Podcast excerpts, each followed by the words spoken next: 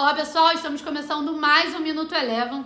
Hoje, 30 de julho de 2021, fechamento de semana e fechamento de mês foi marcado por um maior sentimento de aversão ao risco no mundo como um todo. Aqui no Brasil, Ibovespa encerrou o dia de hoje com queda de 3,1%. No acumulado da semana teve desvalorização de 2,6% e encerrou o mês de julho com desvalorização aproximada de 4%. Novamente, a cautela vinda da China por conta de uma tentativa de redução da produção de aço pesou sobre os mercados, principalmente sobre os mercados emergentes. Com isso, o minério de ferro teve uma forte queda hoje, caiu aproximadamente 7% e influenciou negativamente o desempenho das ações da Vale, que foram a terceira maior queda do índice no dia de hoje, caindo um pouco mais de 5%. Destaque negativo também para as ações da Localiza, a maior queda do índice na sessão de hoje, caiu 7,4% após a companhia divulgar os seus resultados do segundo trimestre de 2021.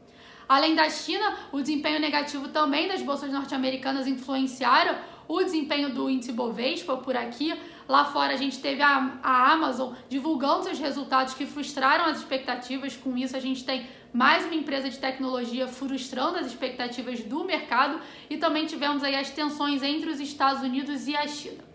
Por fim, influenciou negativamente o desempenho do Ibovespa, tanto o risco fiscal quanto político, com possibilidade de aumento do Bolsa Família fora do teto dos gastos e também com o Itaú e o Bradesco revisando para cima suas projeções de inflação e juros por conta das pressões sobre preços. Com esse maior sentimento de cautela, de aversão ao risco, os investidores foram em busca de proteção. Com isso, o dólar teve um desempenho positivo não só aqui no Brasil, mas frente às principais divisas pelo mundo. Por aqui, o dólar encerrou o dia de hoje com alta aproximada de 2,6%, cotada a R$ 5,21, com o real sendo uma das moedas emergentes que mais se desvalorizou na sessão de hoje. Por fim, como eu comentei anteriormente, no cenário internacional a gente também teve um mau humor. As bolsas norte-americanas encerraram o dia de hoje em queda.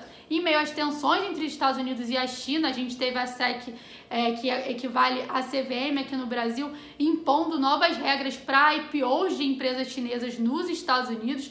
E também a gente segue aí com a temporada de divulgação de resultados do segundo trimestre de 2021 nos Estados Unidos, com algumas empresas de tech já frustrando as expectativas. Bom, o S&P 500 hoje caiu aproximadamente 0,5%, mas ainda assim conseguiu encerrar o mês de julho com alta de 2,3%. O Minuto Eleven de hoje fica por aqui. Se você quiser ter acesso a mais conteúdos como esse, inscreva-se em nosso site www.elevafinancial.com e siga a Eleven também nas redes sociais. Eu sou a Jéssica Feitosa e eu te espero no próximo Minuto Eleven.